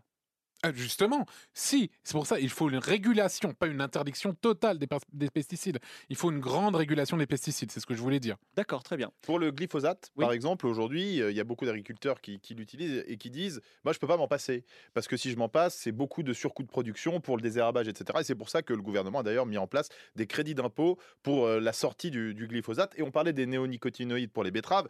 C'est assez, euh, assez implacable le constat. Quand on les a interdits, les, les, les producteurs de betteraves sucrières ont perdu un tiers de leur récolte cette année-là. Ah ouais. 280 millions d'euros de pertes pour le secteur. Et donc, euh, c'est le, le gouvernement qui, qui a dû euh, les aider et qui a donc redonné ces dérogations en 2021 et pour 2022. Mais à côté, on dit, évidemment, c'est pas bien du tout pour la biodiversité, notamment pour, pour les abeilles. Jocelyn, c'est un sujet qui vous touche, j'imagine. Terriblement. Alors, quelle est votre position? J'ai écouté attentivement ce qui était dit autour de la table et je m'étonne qu'un mot n'ait pas été prononcé, sinon par votre confrère journaliste qui, Campagne étonnamment, qui étonnamment a l'air- a l'air sur ce sujet plus proche du terrain que ces messieurs dames des villes en face de moi. Le mot c'est agriculteur. Enfin, écoutez, euh, est-ce que vous croyez, je veux dire, est-ce que vous avez déjà parlé avec un agriculteur? Est-ce que vous croyez qu'un agriculteur, ça lui fait plaisir d'épandre du glyphosate et des néonicotinoïdes sur ses champs? Bien sûr que non. L'agriculteur, il a l'amour de la terre, il a l'amour de son terroir et il sait, ils savent que ces produits sont dangereux. Mais enfin, est-ce que vous savez que les agriculteurs sont l'une des professions qui se suicident le plus aujourd'hui. L'an dernier, encore plus de 500 agriculteurs qui ont mis fin à leur jour parce que leur travail est terrible. Ils ne gagnent pas de quoi survivre, monsieur Tigre. Ils ne gagnent pas de quoi survivre. Et vous voulez leur rajouter des surcoûts. Vous voulez pénaliser encore leur production par rapport à celle que nous importons de pays comme l'Argentine qui, eux, n'ont pas les mêmes émois moraux que celles qui semblent vous affliger. Alors non, hélas non, nous n'interdirons pas les nico- néonicotinoïdes et j'entends votre proposition de l'interdire à 100 mètres des habitations. Mais madame, est-ce que vous vous êtes déjà baladé dans la campagne? Est-ce que vous avez vu beaucoup de champs sans habitation à 100 mètres? Non, madame, il n'y en a pas. Ça revient tout simplement à les interdire et à faire crever la bouche ouverte nos agriculteurs. Voilà ce que vous voulez faire. Voilà ce qu'on fait quand on vit en ville et qu'on n'a aucune idée de ce dont on parle. Mesdames, messieurs, Je monsieur suis, Tigre. je suis très étonné que monsieur, euh, que monsieur Saint-Jean euh, se moque complètement de la santé des agriculteurs. Qui lui Mais pas du tout, monsieur. Je les connais mieux que vous. Je les connais mieux que vous. Ils se monsieur. En, Ils se en tout cas, protègent. je- je- ce que je comprends bien, c'est que contrairement à vos homologues, vous vous dites on continue les On néocliniques. continue, hélas, mais on continue bien sûr parce que c'est la seule solution. Il faut Jules, regarder la réalité en la face. Jules, Jules voudrait je veux- intervenir. Je veux ici préciser que, euh, mais vous le savez très certainement, Absolument, vous, candidat de la ruralité, que les agriculteurs ne sont pas un bloc euh, monolithique et qu'il y, a- vrai. il y a des agriculteurs qui défendent une, une agriculture différente, une forme de paysannerie avec des modèles d'exploitation plus courtes, qui n'emploient pas Oui. euh, de, beaucoup de, pesticides, défendus par exemple par la Confédération paysanne. Il y a différents Bien modèles. sûr. faudrait pas croire que Mais tous les agriculteurs passer, utilisent Quand Mais on ceux connaît qui- mal Mais l'agriculture, vous avez raison, monsieur De Kiss, mais ceux ceux qui peuvent s'en passer, ils s'en passent et ils sont heureux de le faire. Mais ceux qui en ont besoin pour survivre, vous allez pas leur interdire quand même. Très bien. C'est à Georges Sud de s'exprimer sur les pesticides nécotinés. En plus, il a pris des notes. Alors là, Alors écoutez, euh, moi euh, j'ai envie de vous dire que la santé est un problème trop, impo- trop important euh, pour euh, qu'on négocie avec. hein.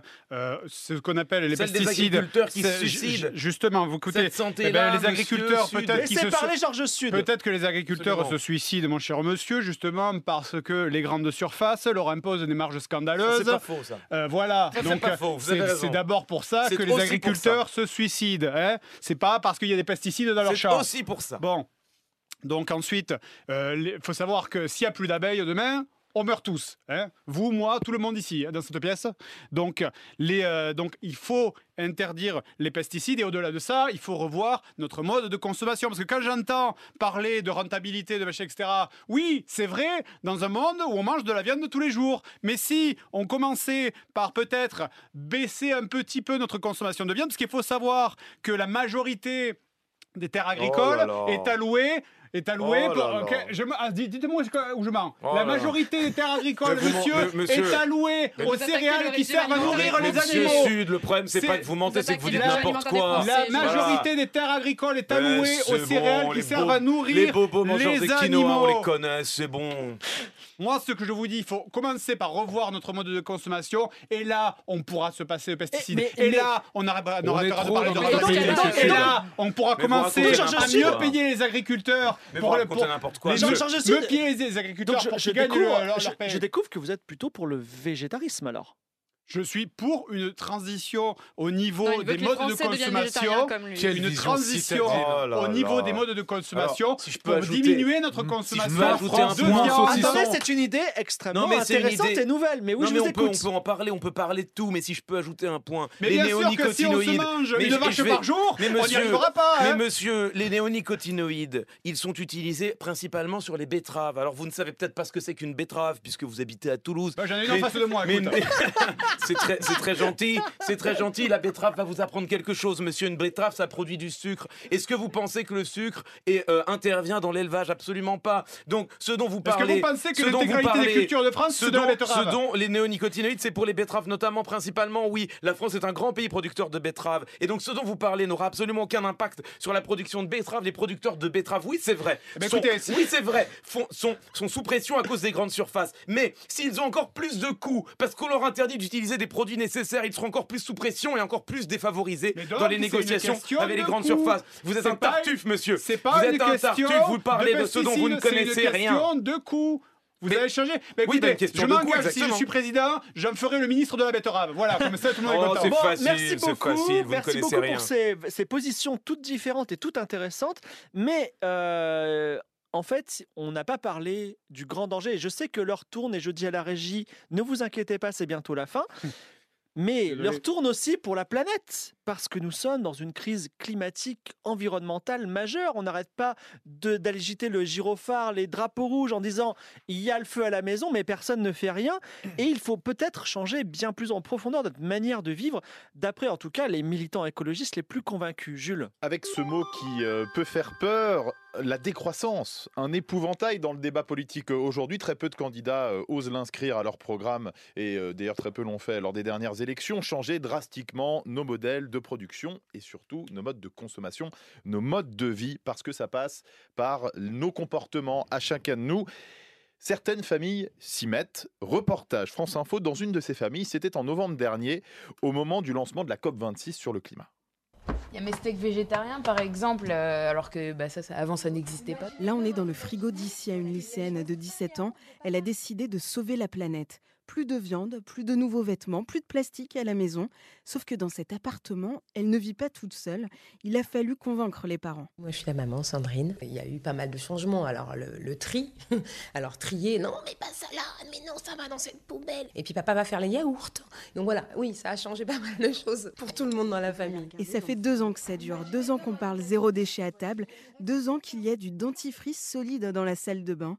Pour Isia, le déclic est venu des grandes manifestations lycéennes insufflées par Greta Thunberg. C'est pas juste une manifestation qui va changer les choses parce que ce qu'on faisait c'était pour obtenir une action du gouvernement, mais peut-être que l'action peut aussi venir de nous. Et du coup, c'est vraiment euh, au fur et à mesure que j'apprenais un peu des petits gestes par-ci, par-là. Enfin, ce que j'apprenais, en fait, je le ramenais à la maison et après on essayait de changer les choses euh, ensemble. Et quand on dit ensemble, c'est vraiment toute la famille. On met le haut-parleur Ouais, la grand-mère paternelle. J'ai pris le virage Comment est-ce que j'ai réussi à te, à te convaincre de changer des choses? Par euh, ta détermination. Je n'utilise pratiquement plus de, de produits euh, chimiques. L'épidémie de l'écologie Je vais acheter mes légumes en vélo. Dans la vie de cette famille, tout a été bousculé. En premier lieu, les vacances. Les parents ont eu du mal à renoncer au voyage en avion, mais visiblement, ils ont appris à faire des compromis. Nous, on doit partir. hein. En train Vous partez en train où? À Marseille. hein. En France, on- au maximum, on prend le train. Eh ben bon voyage. Merci, Merci encore. Au revoir.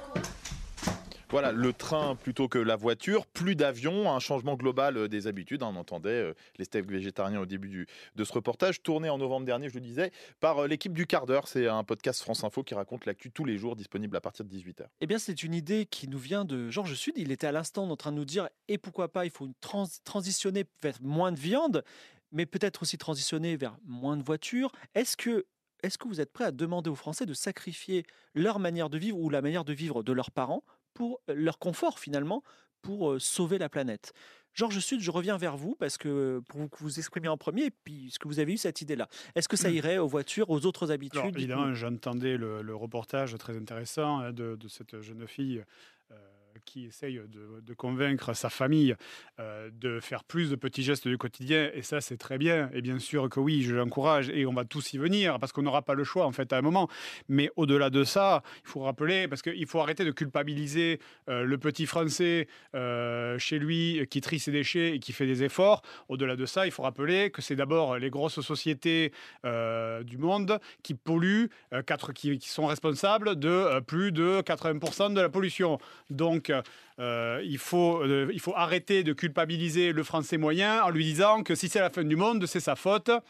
Il faut l'encourager, bien sûr, évidemment, mais c'est d'abord une responsabilité de l'État de faire pression sur les entreprises. Donc votre, votre idée, c'est de dire, on parlera du confort des Français, mais d'abord les grands groupes, sachant que On peut faire les deux choses en même temps, sachant qu'ils manufacturent aussi des produits qui apportent notre confort. Donc du coup, on va, on va. On en- peut faire les deux choses en même temps. Il y a plein de petits gestes qu'on peut faire, mais il y a aussi plein de gros gestes que peuvent faire les entreprises. Limiter euh, les déchets plastiques euh, en, en- en- en prenant plutôt euh, des emballages en carton, par exemple. Limiter les emballages de cours, d'ailleurs. hein. Il, il il existait une époque où on n'avait pas d'emballage, on se portait très bien. Donc, il faut d'abord aller appuyer sur 80% du problème avant d'appuyer sur les 20% restants. Loi du 1er janvier euh, 2022, il n'y a plus d'emballage plastique dans les supermarchés. Jocelyn Saint-Jean, qu'a- qu'avez-vous Non, à dire? Écoutez, monsieur Tigre, non mais c'est quand même terrible. Qu'est-ce qu'il faut pas entendre? Enfin bon, mieux, mieux vaut entendre ça que d'être sourd, j'imagine. Ça fait deux fois, vous répétez. Ça fait trois fois même, monsieur. Mais parce que qu'est-ce qu'on n'entend pas dans cette campagne? Enfin, les voyages en avion. Mais qui, qui voyage en avion? Enfin, Monsieur moi je me, Sud, moi, moi je me, monsieur Georges Sud, en effet, pour aller à Barcelone, vous avez parfaitement raison. Moi, je me déplace partout dans la campagne, dans la ruralité. Euh, vous croyez que je rencontre beaucoup de Français? Qui voyagent en avion pour leur plaisir Non, je rencontre pas, monsieur. Est-ce que, est-ce que vous croyez que je rencontre beaucoup de Français qui peuvent se passer de leur voiture? Non, je rencontre pas. Alors, la décroissance, je vais vous surprendre. Moi, je suis pour la décroissance, mais je suis pas pour la décroissance partout, parce qu'il faut quand même rappeler que l'émission de carbone, parce que oui, bien sûr que l'environnement est un grand enjeu et que nous aimons toutes et tous nos campagnes et- et notre ruralité et nos paysages et notre planète. Mais qui sont ceux qui émettent le plus de carbone ici? Les plus riches, les plus aisés et les plus citadins. Donc, on va demander à la ville des efforts. On va demander effectivement aux bobos qui voyagent en avion pour parcourir le monde d'un peu moins le faire. On va effectivement demander à ceux qui utilisent leur voiture alors qu'ils ont tout leur transport en commun de peut-être un peu moins le faire. Par contre, dans la ruralité, il y a des enjeux plus importants qui vont être de financer la transition éventuellement vers des voitures électriques, pourquoi pas, mais en attendant financer le carburant parce que les gens ils ont besoin de leur voiture, ils ont besoin de se chauffer, ils ont besoin d'isoler leur logement parce que ça coûte trop cher de, se loger. Donc ma proposition elle est simple, on va prendre aux villes pour donner aux champs, mais pas seulement de l'argent, monsieur, dame, du carbone. On va se débrouiller pour que ces émetteurs citadins de carbone comme vous, monsieur Sud, qui habitez à Toulouse, produisent un peu moins et aider la ruralité qui, sur ces sujets-là, est en difficulté. Donc prendre la pollution des villes pour les offrir aux champs. la campagne, c'est bien. Demandez des ça, efforts la- aux villes. La pollution, on la prend, on la met à côté. Demandez des bien, efforts aux villes, demandez des efforts aux villes pour que les gens dans les campagnes puissent survivre tout simplement. Merci Jocelyn. Hippolyte. Je ne suis pas pour une France décroissante. Non, euh, je suis. euh, non, non, je suis. euh, Pour la France du confort. Je suis pour la France du confort. La France décroissante. Pour ce qui est du. euh, exactement. Pour ce qui est du, du réchauffement climatique, je ne le nie pas, mais je mettrais peut-être une réserve sur le fait qu'il est 100% dû à l'activité humaine. Vous savez, le monde s'est réchauffé maintes et maintes fois, bien avant même l'existence euh, des civilisations humaines. Donc vous, Et- vous, vous niez pas le, le réchauffement climatique, mais un peu quand même. Non, je ne nie pas le Surprenant réchauffement. venu d'un homme qui a des liens avec le Qatar, surprenant. Je n'ai aucun lien avec le Qatar, Ah bon ça a été démenti. Oui. hein Hein Oui, c'est Enfin, on vrai. sait ce que ça vaut. oui, bon, écoutez. Alors, Euh, ce que je voulais dire, excusez-moi, j'ai été, j'ai été un petit peu interrompu par un adversaire. oui, qu'il y a eu des, des, des Des propos réchauffements par le passé. diffamants. Des réchauffements dans le passé. Oui, il y a eu des réchauffements dans le passé qui n'étaient pas spécialement euh, dus à l'activité humaine. Ce n'était pas lié à l'activité humaine. Je ne nie pas que l'homme n'a a peut-être probablement un impact, mais euh, 100%, même ne serait-ce que la moitié du réchauffement climatique est-il du fait de l'homme? Ça, je ne sais pas. Certains experts euh, s'échinent encore sur la question. Est-ce que globalement va intervenir? consensus, je- je- globalement un consensus sur- scientifique depuis Tout de la dépend. Terre de Rio. Je pense que je pense que probablement, selon certaines sources, probablement peut-être Certaines euh, sources. certaines sources probablement probablement comment dire de médias contrôlés par. euh, Fais par- pas de fact-checking en direct ici à France Info car c'est une chose trop sérieuse. On laissera euh, à nos viewers le soin de, de juger Écoutez, de vos propos. Écoutez, moi, selon mes sources, ce n'est pas sûr. Ce n'est pas sûr à 100%. Donc ce n'est pas sûr, et de ce fait, la France, non pas décroissante, mais décroissante, c'est-à-dire pas- gardons notre confort. Exactement, on va pas emmerder les Français. On va pas emmerder les Français. C'est bon. C'est bon, c'est pas parce que monsieur euh, a décidé d'aller pisser sous la douche qu'il est en train de sauver le monde. Non, effectivement, c'est pas comme ça que ça marche. Très bien, C'est absurde. c'est très clair. Églantine. Moi, je ne comprends pas cette opposition entre euh, écologie et croissance. Euh, Ça me semble absurde. Je pense qu'on peut avoir un capitalisme raisonnable, écologique. Et, euh, et, je vous rejoins en un point. Effectivement, peut-être que les villes ont tendance à plus polluer et qu'on ne peut pas avoir le même traitement de la voiture dans les villes et dans les champs. Ça, je suis bien d'accord. Mais effectivement, comme le reportage qu'on a entendu, euh, manger des steaks végétariens, c'est une bonne idée. Par contre, contrairement à Monsieur Georges Sud qui veut imposer le véganisme à tout le monde parce que vous voulez attaquer aux valeurs de la France et attaquer ce que j'ai dit. au- J'ai même proposé euh, qu'on qu'on aille chez les gens qui mangent des- des- des- de la viande et qu'on leur mette une balle à la tête. Vous avez tout, tout compris à ce que j'ai dit. hein. Non, mais vous avez, vous avez fait la- le, le prosélytisme du végétarisme, euh, alors que les Français n'ont peut-être pas envie de ce changement-là. Je pense qu'il faut respecter les convictions de chacun et les habitudes alimentaires de chacun, mais je pense qu'on peut trouver un juste milieu entre croissance et euh, écologie, tout simplement. Tigre, En- si- Ah, pardon, pardon, je ne voulais pas vous couper. Vous pouvez quand même couper, donc c'était quand même un petit peu indigne. Alors, je vous ai laissé parler, mais bon, bref, euh, c'est sûrement. Bref, Euh, nous avons donc une solution, c'est d'essayer de trouver euh, un juste milieu entre écologie et capitalisme, en essayant de mettre en place euh, plus de vrac, d'essayer de limiter le, le gaspillage alimentaire, de euh, limiter les emballages plastiques et ce genre de choses, d'essayer de limiter peut-être les départs en avion pour faire un Toulouse-Barcelone, c'est par exemple. Très étonnant Mais ça parce que si je me rappelle le sujet sur les pesticides, c'est vous qui avez autorisé les tueurs d'abeilles, alors que pourtant c'est interdit par l'Europe. Donc euh, les pesticides et oui, euh, les et pesticides, oui, c'est un ça. autre débat par rapport à l'avion. c'est un très bien, mais justement, on parlait d'écologie. Alors, l'écologie, c'est que ça vous arrange. En fait, l'écologie, vous le mettez deux boulets au pied et vous lui dites Allez, bonne chance. Bon, en tout cas, nous avons eu les avis de tout le monde, les entreprises, les villes, ne rien changer le confort et un capitalisme écologique. Un capitalisme euh, vert. Voilà, exactement. Donc c'est plutôt un- euh, une forme de. Enfin, c'est pas tout à fait les entreprises, c'est plutôt la responsabilité de chacun, si je, je comprends bien. Oui, et puis, euh, et puis je pense qu'on peut trouver un juste milieu en- avec la recherche, Non, en mais- développant la croissance tout en Je suis faisant de désolé, l'écologie. Jocelyn, mais le, le temps tourne et c'est la fin du débat. Il n'avait pas de ce d'argumentation. débat où il y a huit voix en jeu, mais tout le monde, enfin, le, le deuxième pourra prendre cinq voix et le troisième pourra prendre, euh, le troisième pourra prendre trois voix. Donc, je, je vais demander à la régie de me donner les résultats de ce plus important sondage de la soirée. Je vous écoute. Alors, nous avons Georges Sud qui a convaincu à 44%, suivi de Églantine Arnoux. Et j'ai même vu, je dois vous dire, sur Twitter, il y a déjà des comptes, les jeunes avec Églantine Arnoux. Euh, voilà. Donc, euh, donc, je donne ces huit voix à Georges Sud. Mais j'en retiens une parce qu'on a parlé euh, de, des vols à Barcelone. Euh, je donne aussi. euh, non, je, je- je- je donne et je reprends une voix à notre ami euh, euh, Jocelyn. Et ensuite, le, Églantine, tu peux prendre à certains de tes adversaires cinq voix. Ah, je les prends à mes adversaires. Oui, c'est ça. Euh... Bah, Georges. Georges. Dis-moi. Donnez-moi vos. Attends, c'est quoi? Veux quoi? C'est. euh, T'es t'es précaire? Mais précaire, t'en veux combien? J'en veux genre euh, deux. Deux. Ah, putain. Vas-y, qu'est-ce que je te vas-y, je file? fais mon shopping, Allez, c'est ton shopping. Et tiens. Hippolyte, tu pourras prendre trois voix à qui tu veux. Et après, nous ferons le grand décompte. Je t'ai mis là. Hippolyte, tu les prends à qui? Les trois voix, euh, je les prends toutes à Églantine. Et je lui prends trois aux entrepreneurs commerçants, s'il vous plaît. Tous les, entrepreneurs qui repartent chez les éveillés. Et maintenant, nous allons compter les voix. Alors, euh, dites-moi combien de voix vous avez.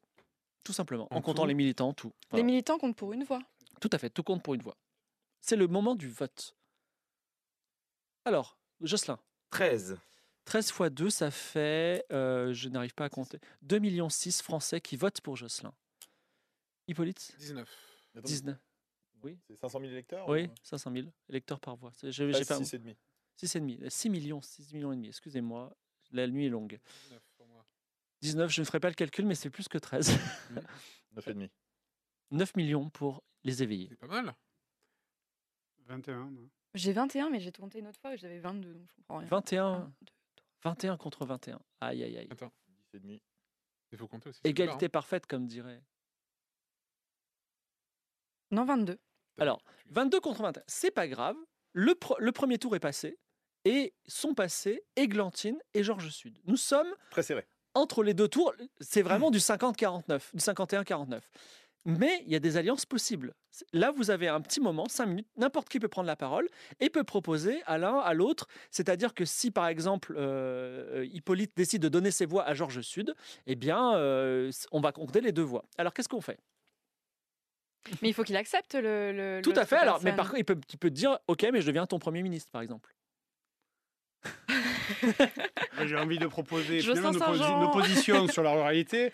Ce sont très certainement bien davantage rapprochées, vous en conviendrez, euh, que le gouvernement qui depuis 15 ans fait la même politique euh, et euh, continue à enfoncer les campagnes. Donc on a été d'accord sur pas mal de points, désaccords sur d'autres évidemment, mais voyons davantage les points positifs que les points négatifs. Moi je pense que vous avez davantage, pour poursuivre vos buts, intérêt à joindre vos forces aux miennes plutôt euh, que euh, de, de soutenir un gouvernement qui, je vous rappelle, vous a trahi depuis des dizaines d'années. On vous a entendu, Georges Sud. Églantine, est-ce que vous avez quelque chose à faire? Vous voulez faire une proposition à Jocelyn? Monsieur Saint-Jean, euh, je vous propose également euh, un partenariat. euh, on peut choisir qu'une seule personne, d'accord hein, entre les deux. Pardon? On peut choisir qu'une seule personne entre les deux. Non, on peut tu pas peux faire une proposer propo- aux deux. On va proposer aux deux.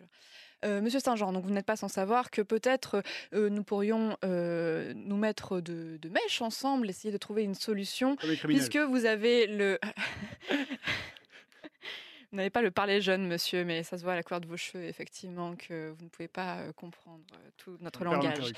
Euh, Monsieur Saint-Jean, donc je disais peut-être que nous pourrions trouver un juste milieu euh, tous les deux, effectivement, en essayant de trouver, euh, en même temps, d'essayer de, de, de comprendre mieux les campagnes tout en essayant de trouver un juste milieu avec la ville, puisque vous n'avez pas un électorat forcément qui est très urbain, mais peut-être qu'ils pourraient vous comprendre si vous essayez de les comprendre à leur tour. Moi, je suis prêt à- prête à faire un pas vers vous pour les campagnes, puisque je pense que c'est l'avenir. Jocelyn. Alors moi, ce que je fais, c'est que je laisse les deux candidats me draguer par, euh, par médias interposés. Je fais monter la sauce, je décroche mon téléphone. À la Bérou, quoi. Voilà, je fais. Je appel comme prends le temps, euh, je prends le temps d'être euh, d'être séduit par par l'une et par l'autre. Et pour finir, je lance un appel, évidemment, à mes électeurs en disant, euh, chers amis, chers amis des campagnes, nous avons rassemblé plus de 6 millions de voix sur nos propositions. C'est énorme, bien entendu. Je respecterai votre liberté. Vous choisirez qui vous voudrez. Donc tu veux faire le- un vote là, c'est ça du chat? Non, non, non, je, ah non, Je, je- je laisse, je, bah non, non, non, je laisse mes électeurs libres de voter pour qui ils veulent, liberté Ah, absolue. je refuse de choisir entre une grande technocrate de l'ENA et le maire de Toulouse qui ne connaît absolument pas, ne serait-ce que sa campagne. Et qui vous traite de betterave. Absolument. Alors, il reste euh, Hippolyte. Est-ce que vous voulez lui proposer un, un poste de Premier ministre euh, C'est. euh, Hippolyte Leveilleur. euh, Léveillé, une fois. Léveillé, pardon, excusez-moi. Euh, Monsieur Léveillé, euh, Léveillé, vous n'avez aucune concession. Ça commence mal, très bien. Alors, donc, Vous n'avez aucune concession à faire dans votre discours, bien sûr. euh, Non, je suis un homme de conviction avant tout. Eh bien, écoutez, on va s'en passer. Alors, euh, tant pis. Vous avez tapé mes militants après tout, donc. euh, mais c'est vous. Moi, euh, je vais juste m'adresser non pas à Monsieur Léveillé, mais à ses électeurs de choisir évidemment, alors avec conscience, parce que je sais que ça sert à rien en fait. Mais je, je m'adresse au petit truc là devant toi. Non, mais tu veux pas lui proposer un poste de Premier ministre? Ah non, je traîne pas avec ça. Donc, tu acceptes la défaite euh, sans alliance? Je préfère accepter une défaite sans alliance en restant solide sur mes convictions.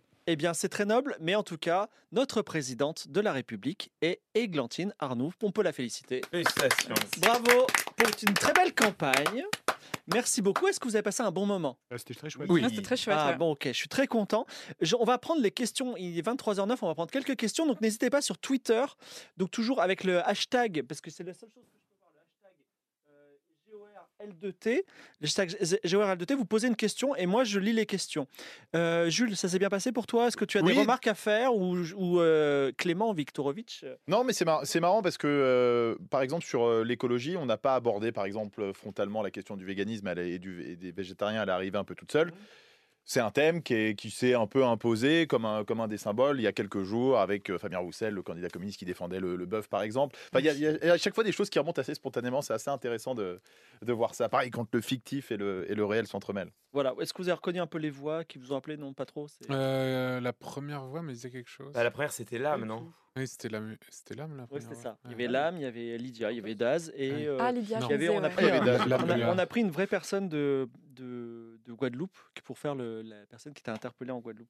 Bon, la Guadeloupe, c'est un sujet intéressant. On a parlé des Kanaks la dernière fois Hmm. et de la Nouvelle-Calédonie. Et ça va- c'est quand même 7% du. Alors, Gore L2T. D'ailleurs, c'est tu disais France Bleu, mais c'est la première là-bas. Oui, c'est la première, boulot, tout à donc, fait. euh, Nouvelle-Calédonie la première et Guadeloupe la première. aussi, Alors, question euh, pour, euh, J, et pour euh, JDG de Alexandre Stark. Tu as incarné la gauche avec brio. Est-ce devenu une nouvelle nature? Bah, Tu n'es pas obligé de répondre. Bien sûr, bien sûr. Dès que je mets cette perruque, en fait, c'est automatique. Il y a un truc. euh, Et d'ailleurs, il y a quelque on- chose qui s'imprègne dans mon cerveau. Julien te dit tu- est-ce que tu as regardé des meetings de Mélenchon? J'en ai regardé, j'ai regardé pas mal de trucs euh, de Mélenchon. C'est pour ça que de- beaucoup de choses que j'ai dit, en fait, ça vient de lui. Oui, il est, il est un peu en décroissance sur la viande. hein. Oui. Ah oui, le quinoa, il vantait les mérites du quinoa. Il s'est fait une vidéo de lui. euh, mais Alors ça, c'est j'ai pas vu. Ah là, non, mais c'est à la la- C'était pas dans cette campagne-là, c'était la, la- la précédente C'est campagne le- ouais. présidentielle où il vantait le, quinoa, le en premier mangeait. candidat à avoir inté- enfin le premier candidat de- avec une telle audience à avoir intégré la, la question euh, animale à, ses- à son, à son programme. Je sais pas si aujourd'hui on rechoisirait le quinoa qu'on importe euh, massivement. d'ailleurs. Question pour Hippolyte. Euh, est-ce que, c'était, quelle était la ligne de ton parti en fait? C'était euh, un peu un, un parti attrape-tout, euh, un, peu, un peu complotiste sur les bords. Ce que j'aurais plutôt dit. C'est- Ça s'est ressenti, tu as, tu as bien intervenu. Euh, la denrée demande à Jocelyn J'aimerais savoir ce que Jocelyn Saint-Jean compte faire pour aider nos chers petits bistrots et PMU, ainsi que nos balles qui sont de plus en plus rares dans nos chères Là, campagnes. il, a, il a raison. Il a raison. euh, C'est évidemment une excellente campagne et bien sûr, une partie de l'argent qu'on va reprendre euh, au quartier, aux villes, va servir à stimuler le commerce local. Vous avez tout à fait raison. Question pour tout le monde, enfin pas pour Jules, mais est-ce que c'est dur de défendre des points politiques auxquels on n'adhère pas en vrai? C'est dur, mais c'est drôle. Ouais, je dirais que c'est. euh, Enfin, là, là euh, sur, sur certains points, bah, les, moi, les gens, les gens le savent, moi, je mange pas de viande. Donc, euh, le fait d'incarner euh, la défense de la paysannerie et de la, et de la, et, et- de la, la- gastronomie française, euh, c'est un peu euh, contre ma nature. Et ce qui est intéressant, c'est qu'en fait, c'est pas si dur que ça. Parce que tu rentres dans la cohérence de la position. Une fois que tu es rentré dans la cohérence de la position, tu tires le fil et tout vient. Quoi. Quand tu as une position, tu connais les contre-arguments aussi en face. Ouais. Donc tu peux utiliser ces contre-arguments en faisant croire que c'est tes arguments à toi. mais- Question de Viara pour JDG. Pourquoi tu n'as pas dit à Hippolyte, rappeler que tu l'as protégé avec ta police à Toulouse? J'ai oublié. L'aurais-tu J'ai- fait J'ai une petite question Oui. là sur. C'est bien parce que naturel de la part C'est la, suite de, de vous défendez, enfin vous arrivez à vous mettre dans la peau, défendre des idées qui ne sont pas les vôtres. Mais toi qui as conçu le jeu, euh, moi j'ai un peu l'impression qu'il tient parce que justement ils veulent gagner.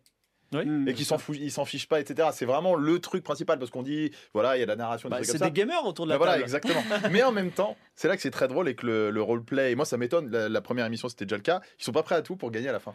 Ah, C'est sont- assez marrant. Ils sont, ils veulent pas trahir. euh, Ouais, ouais, Je- c'est- beau. Dans tous les cas, j'aurais refusé évidemment ce qu'avait proposé le de Premier ministre. hein, J'aurais refusé évidemment. Non, mais tu vois, je là, vais pas m'allier avec un gauchiste non plus. Là, typiquement, en termes de roleplay, normalement, moi, le, le premier qui m'offrait un poste de ministre de l'Agriculture, je suis censé, je suis censé Oui. accepter.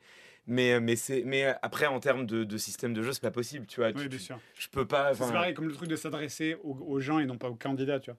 C'est euh, en vrai, euh, en vrai, il y aurait na- naturellement eu un report de voix de moi chez toi et de Antoine chez, Mhm. euh, chez Florence. En fait. Bah, Églantine était devant, t'aurais pu aller chez elle, t'aurais pas changé le résultat. Alors, vous Oui, tomberez euh, donc Églantine au dernier tour dans deux, dans deux mois. Tu tomberas contre euh, MV qui joue la gauche. Et à la prochaine émission, il y, a, ouvrière, ouais, il y a, il y a question de Romain, euh, qui, sont les prochains. Il y aura Aurore Laluc, qui est une députée que vous connaissez un petit peu, c'est un même. Députée, Euh, députée européenne. Députée européenne. Et, Et même. qui- défend des, Ah oui, posi- j'ai- j'ai qui défend des positions au-delà Mais c'est un même aussi. euh, voilà. Présentation. Et il y aura l'âme qui vous jouera, je crois, un royaliste. C'est quelque chose qu'on a assez rare autour de la table. Et enfin, on aura Ken Bogart. Voilà. Euh, question pour Églantine. Vas-tu reproduire la politique gouvernementale de la majorité quand tu, quand tu étais ministre ou y apporter des variations? Enfin, est-ce que, est-ce que si toutefois tu étais élu. Euh, écoutez, euh, je pense qu'il y a du bon partout et que, et que nous allons faire. Non, non, c'est la question que je me pose pour le tour suivant, justement. Euh, euh, Gadak, pour Monsieur Antoine Daniel, y a-t-il une inspiration du personnage de Christophe Mercier dans la série politique Le Baron Noir pour ton personnage? Euh, non, je ne euh, je, je suis pas allé aussi loin que ça dans Baron Noir que j'avais beaucoup aimé pourtant, mais j'ai pas tout maté, donc non. Euh, Est-ce que les propos de Hippolyte Levellier, demande Sorel, euh, les po- propos de Hippolyte Léveillé ont-ils un peu dérangé Antoine Daniel? Dérangé, euh, non, parce que c'est pour de faux, tu vois, donc euh, donc non, non, je m'en, ça m'a pas dérangé, mais euh, il y a très peu de choses que je pense dans ce que j'ai dit, effectivement. D'accord, attendez, je regarde s'il y a d'autres questions. Euh, les années de droit ont-elles été utiles pour la rhétorique? Euh, non, pas tellement. Enfin, il y a des choses qui me sont revenues, mais j'avais peur de, de me faire des bunks à mon tour. Donc j'étais confrères, prudente. Ouais, c'est ça. Euh, Est-ce que c'est compliqué, nous demande Nox, euh, Hippolyte, de rentrer dans ton personnage en disant que tu vas devoir dépasser certaines limites? Hum, comment ça, devoir dépasser J'imagine parler par exemple de, enfin dire que le, le- le virus dans le, Le pass nazitaire le pass ou, euh, nazitaire ou le le, réchauffement climatique, Ouais, euh, voilà, c'est ça. Bah, est-ce que c'est non en vrai non non bah non parce que je me disais c'est c'est- non c'est le personnage c'est tout je sais pas ça a pas été très difficile non ça va D'accord. Bon, comme quoi, euh, Comme quoi. peut-être vous allez changer. Enfin, on nous dira. Non. Merci en tout cas. Non, non, arrête. Merci en tout cas d'avoir été avec nous et d'avoir fait pour en tout cas euh, euh, Frédéric euh, le voyage de si loin. Vous, vous venez de pas trop loin, ça va? Moi je viens de Région 92 D'accord, bon, c'est un peu loin, mais un peu moins que, que le, le Grand Ouest. En tout cas, merci. Merci Jules pour ton travail. Et tu as merci beaucoup- à de nombreuses félicitations, mais on n'est pas là pour, euh, pour Oui, même si les j'avais oublié les casseroles. tu vois. Voilà. Malheureusement, tu m'as. Non, mais c'est pas très grave. ça, c'est bon. Euh, et merci aussi à toute la, la réal de Radio France qui s'est extrêmement, de France Info qui s'est extrêmement impliquée et notre Victor et notre Adrien qui viennent de Consulting.